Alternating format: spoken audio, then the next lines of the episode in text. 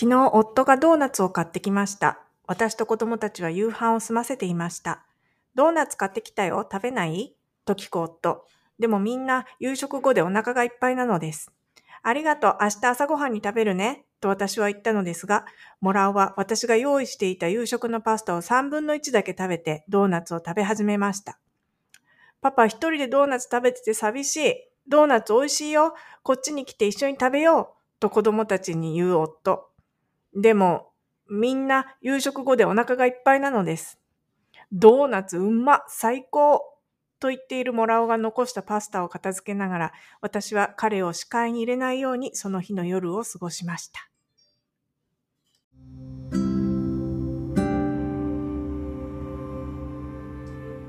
皆さんこんにちは、つれママです。この番組は日々旦那さんのモラハラに耐える妻がひたすらその不条理に吠え続ける番組です。同じような思いをしている女性の皆様に少しでも共感していただけるような番組を目指しています。はい、えっと、私、普通の主婦ですので、えぜひここからですね、1.2倍速から1.5倍速でお聞きいただけると、ストレスなくお聞きいただけるかもしれません。ぜひお試しください。はい。またね、ちょっとモラハラ小話みたいなのを冒頭に言ってみるみたいにしてみたんですけれども、昨日ね、えっと、旦那さんがドーナツ買ってきて、すっごいドーナツ美味しい美味しいって食べてたんですよね。でも、なんかそのドーナツがなんで美味しいかっていうと、その私が作ったご飯をバリ残してですね、お腹が空いてるからドーナツ美味しいんだよねって思ったんですよね。なんかあの、結構作った料理って、まあ、よっぽど美味しくないのだと思うんですけれども、残されるんですよね。で、その後、なんか自分でこう、炊飯ジャー開けたりとかして、ふりかけご飯食べたりとか、その、なんていうんですか、お菓子入ってるところ、ボコソゴソしたり、バナナ食べたり、お菓子食べたりってしてるんですけれども、なんか足りなくて、あ、あの、ちょっともうちょっとご飯食べるとかってならいいんですけども、なんかバリ残して、お腹空いてるのに残して、なんか他を食べるって、なんか、皆さんのところでもそうなのかなとかってね、ちょっとね、そんなモヤモヤっとするんですよね。なんか、すっごい嫌な思いをするんだけど、なんか普通にしてるから、まあそうかで別になんていうのおかんの作ったものは残してもいいやみたいなそういう感覚なのかしらとかって思ってねなんかうちの父親とかねそんなご飯残してるとかってあんまり見たことないんですけれどもこれってねもらおあるあるなのか普通の家庭でもあるあるなのかまあどうなんだろうなってちょっともやっとしたのでそのもらお小話ねこの冒頭に入れてみました。皆さんどういうふうに、えー、お感じになりましたでしょうか？またね、なんかコメントとかいただけたら嬉しいです。そんなモヤモヤをつぶやきました。はい。さて、今回なんですけれども、前回ですね、男性が家で妻にモラハラをするっていうの一つの理由に、男性の長時間労働によるストレスがあるのかなって話をしました。もちろんね、その、社会的にジェンダー格差があって、もう、あの、結構ね、女性差別的なマインドを持ってる男性が多いっていうのも、その、えー、原因ではあるんですけれども、まあ、女性差別の問題置いといて、仮にね、男性が長時間その会社に縛り付けられて働かなきゃいけないっていうようなね、こういう状況が改善されたら、そのイライラが少なくなって、家庭内モラハラって減るのかなと思って、じゃあね、日本のよく働き方改革とかって言うじゃないですか。じゃあ働き方改革のをした後ってどういう風になってれば、えー、正解なのかなってことを考えてみました。で、今ね、私アメリカに住んでるので、え本当にね、少ない、私の中の少ないケーススタディなんですけれども、アメリカのね、お父さんお母さんってどうやって働いてるのかっていうのを実際にちょっとお話ししていきたいと思います。それでは、ぜひお聞きいただけますと嬉しいです。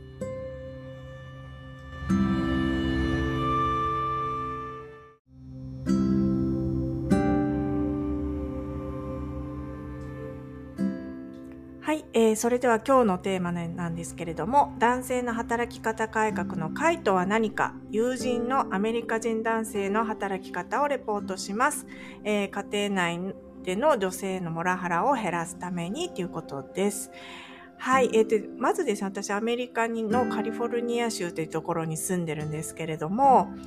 まあ、あの、息子と娘がおりまして、で、今ね、息子8歳、娘6歳なんですけれども、で、どういう、他のね、えー、息子とか娘のお友達のお父さんお母さんってどういう人が多いんですかって言ったら、やっぱりですね、あの、フルタイムで働かれている女性の方多いですね。今、その日本で私子育てをしたことがないので、日本のお母さんの状況、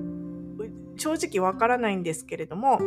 えっと、必ずしもなんかフルタイムが大勢じゃないですよね。多分パートとかのお母さんも、専業主婦のお母さんもいらっしゃるんじゃないのかなと思います。で、えっ、ー、と、まあ、どういう女性多いかというと、結構ですね、いわゆるバリキャリと言いますか、そういうお母さん多いですね。例えば、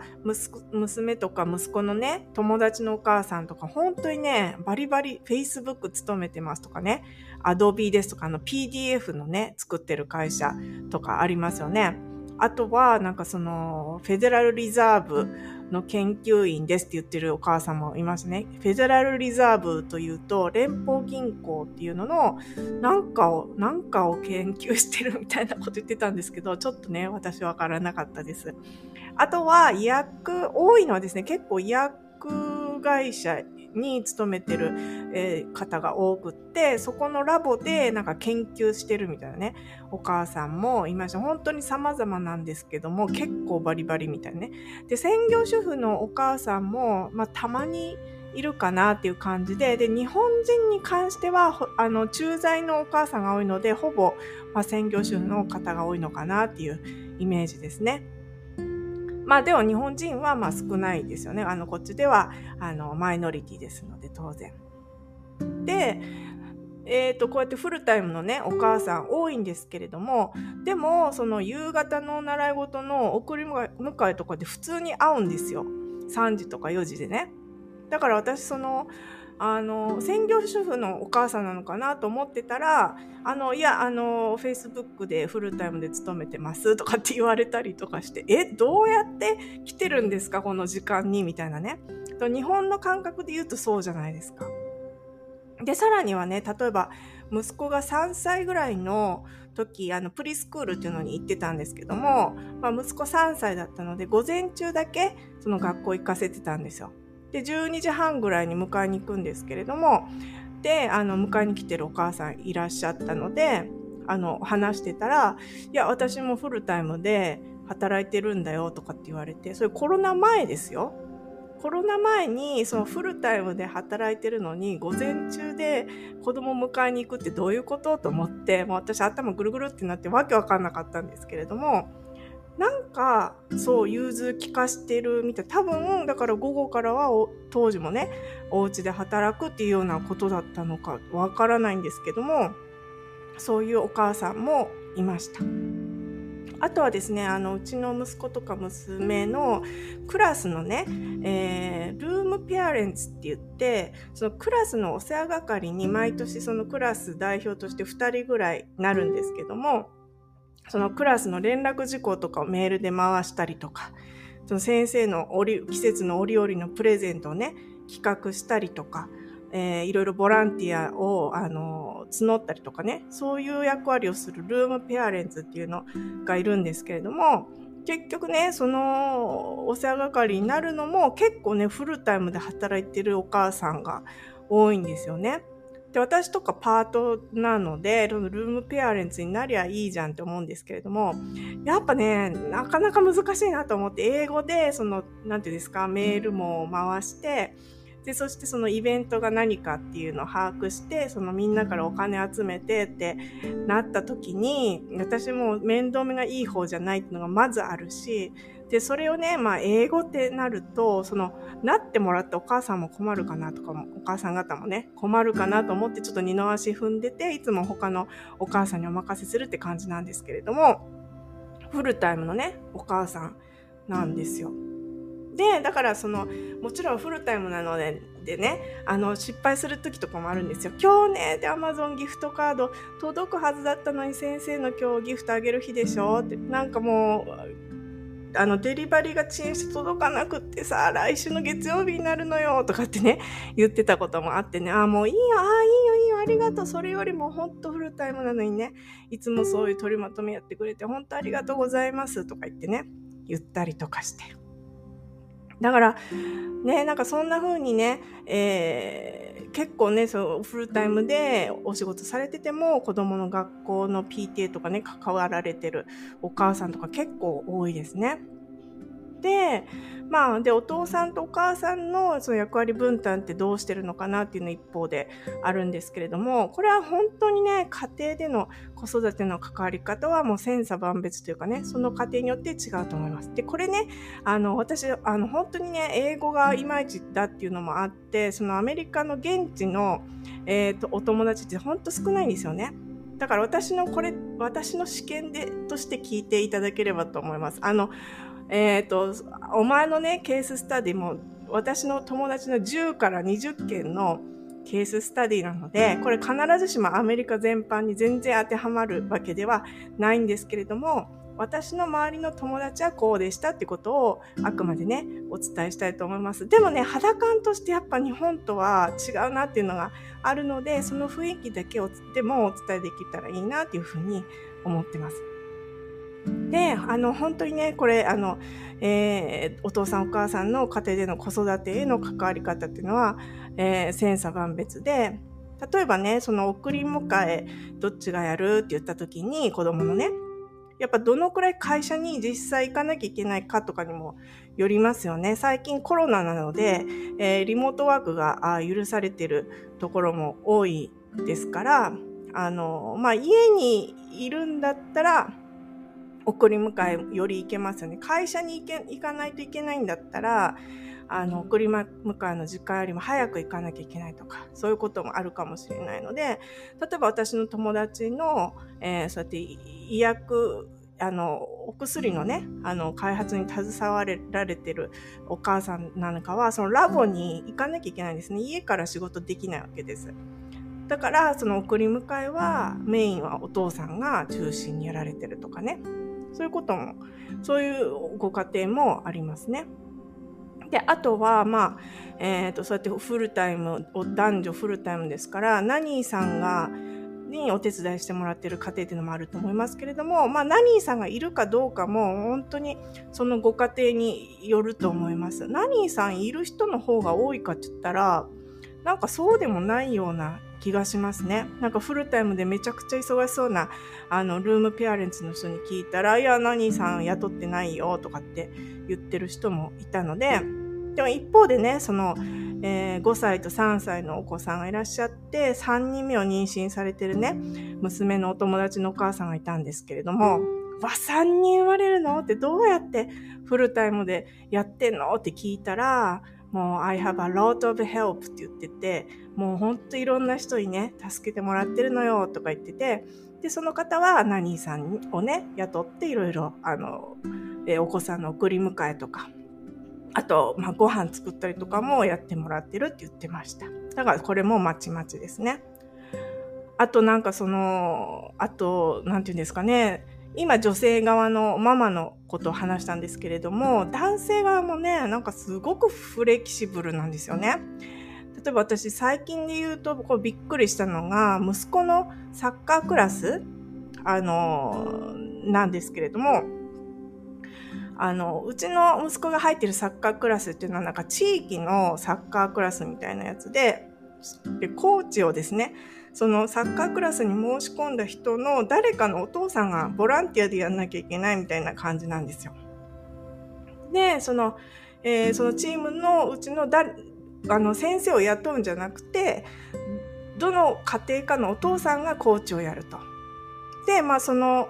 そういうふうに毎年やってるサッカークラスに入ったんですよ。で、そしたら、まあある日ね、その、えっ、ー、と、ある、このお父さんがコーチやってるんですけども、そのコーチがメールで、そのサッカーのクラスが5時半から、夕方5時半から始まるんですけれども、あ、今日ね、ちょっと仕事で、ちょっと今会社出たから5時半に間に合わないわっていうメールをね、あの、が来たんですよね。だからその時あ私家にいるからちょっと行った方がいいのかなと思ったらもう間髪入れずにですね近くの市役所におすすめのお勤めのねお父さんが「あ俺行くよ」って言って俺その間、あなた来る間子供たち見てられるからって、今すぐ行くわ、みたいな感じで、しばらくね、その代わりにいてくれたんですよ。なんかすごい、え、なんかその、お普通のお父さんおお働いてるんですよね。でもなんか、あ、あのあなた行けないんだったら俺行くよみたいな助け合いの精神がね、すごいのかもしれないんですけれども、すごい瞬発力でそれをね、カバーしてくださったお父さんがいらっしゃったんですね。だからそのコーチをボランティアでやって、毎週月曜日にね、5時半に間に合うように練習に来てくれるコーチ陣、副コーチみたいなのもいたので、2人ぐらいいたと思うんですけども、まあそうですけれども、その他のチームメイトのお父さんも、もうめちゃくちゃね、そのフレキシブルな瞬発力発揮してて、うわ、ほんとすごいかっこいいと思ったんですよね、私。ね、だからその、なんていうんですかね、その会社としてもね、なんでそんなすぐ、あの、抜けれる5時半にいつも間に合うコーチもそうですけれども、そのすぐにね、出て、あ、俺面倒見るよってお父さんが言えるのかって言ったら、多分、その会社のね、その勤務の雰囲気が、会社としても、なんていうか、単なる社員を雇ってるんじゃなくて、そう子育てをしていて、家庭を持っている社員として、その雇っているっていうような節があるんじゃないのかなと思ったんですよ。だから例えばその、えっ、ー、と、そのコーチが、あ、今日5時半に行けねって言った時に、他のお父さんが、あ、すいません、ちょっとね、今日子供の習い事見に行かなきゃいけないんで、ちょっと出てきますって言った時に、その会社の上司もね、あ、行ってらっしゃいみたいなね、感じで送り出してくれるような環境なんじゃないかなと思ったんですね。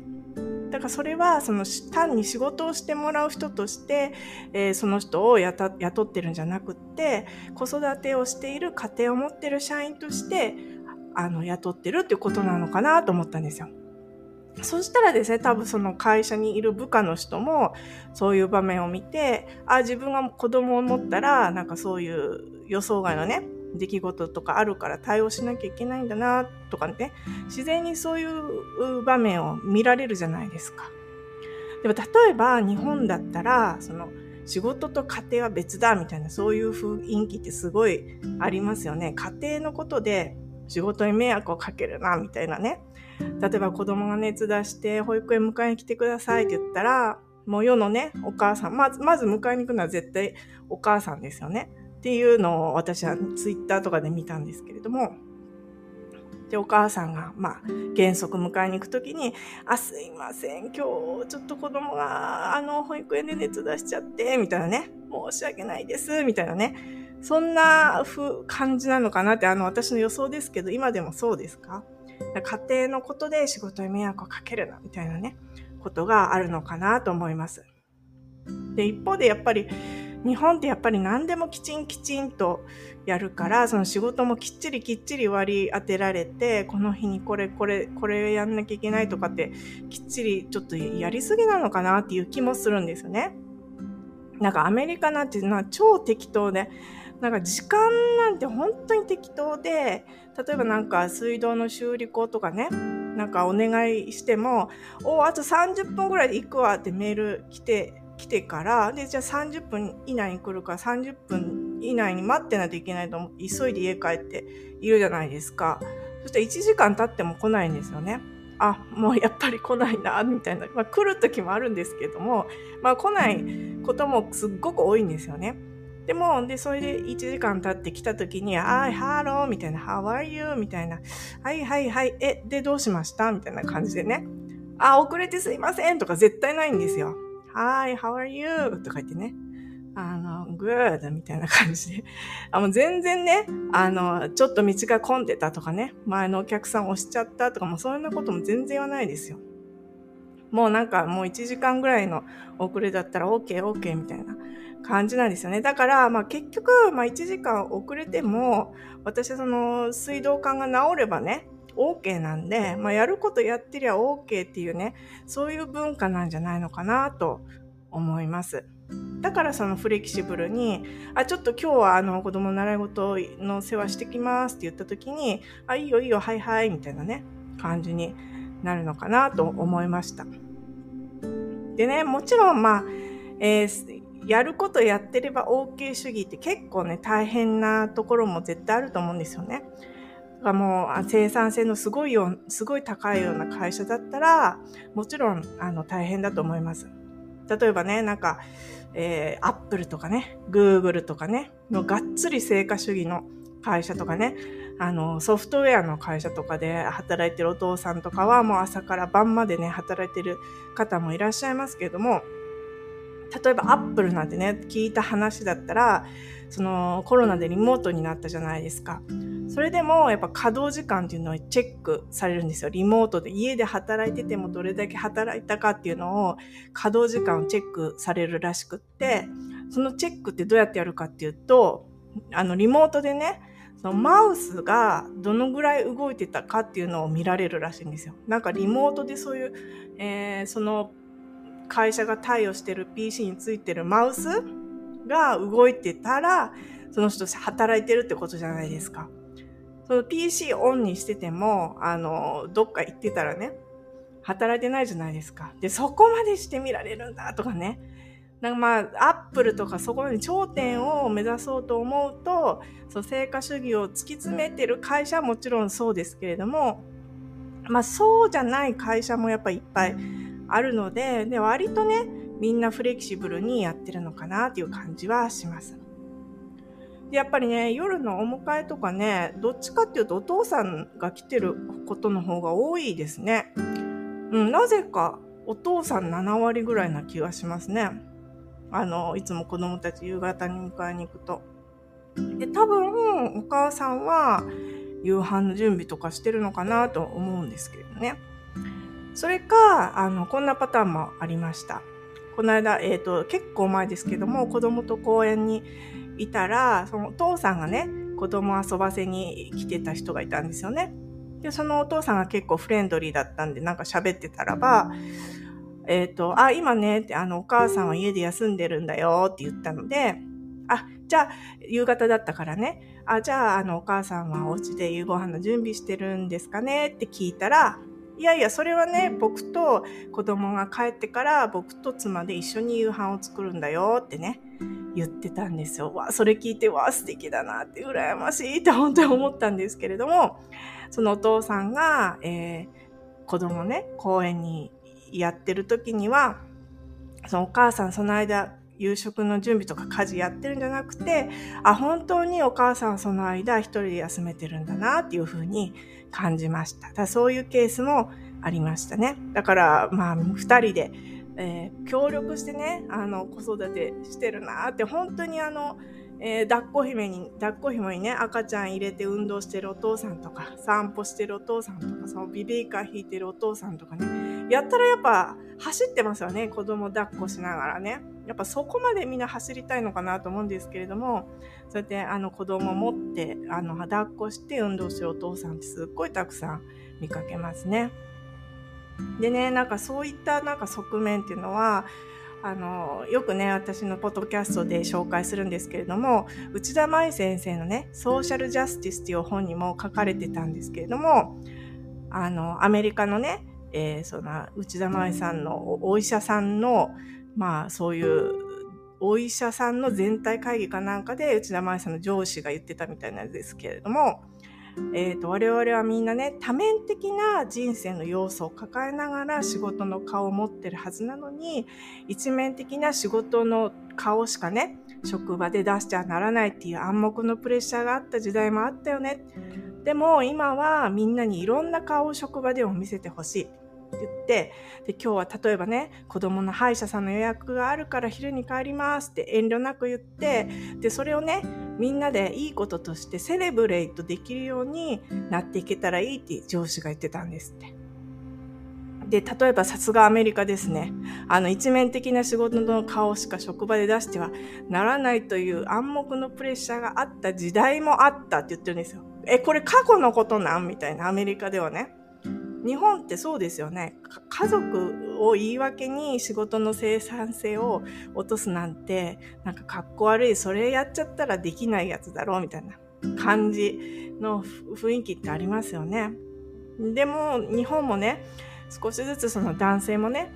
あ、男性、男性でもいるんですか？その、あ、子供が熱出しちゃったんで、ちょっと俺迎えに行かなきゃいけないんでっていう人いるんですかね私の中の、えっ、ー、と、日本の会社、私が勤めてた時に出会ったあ中のはいなかったですね。一人ね、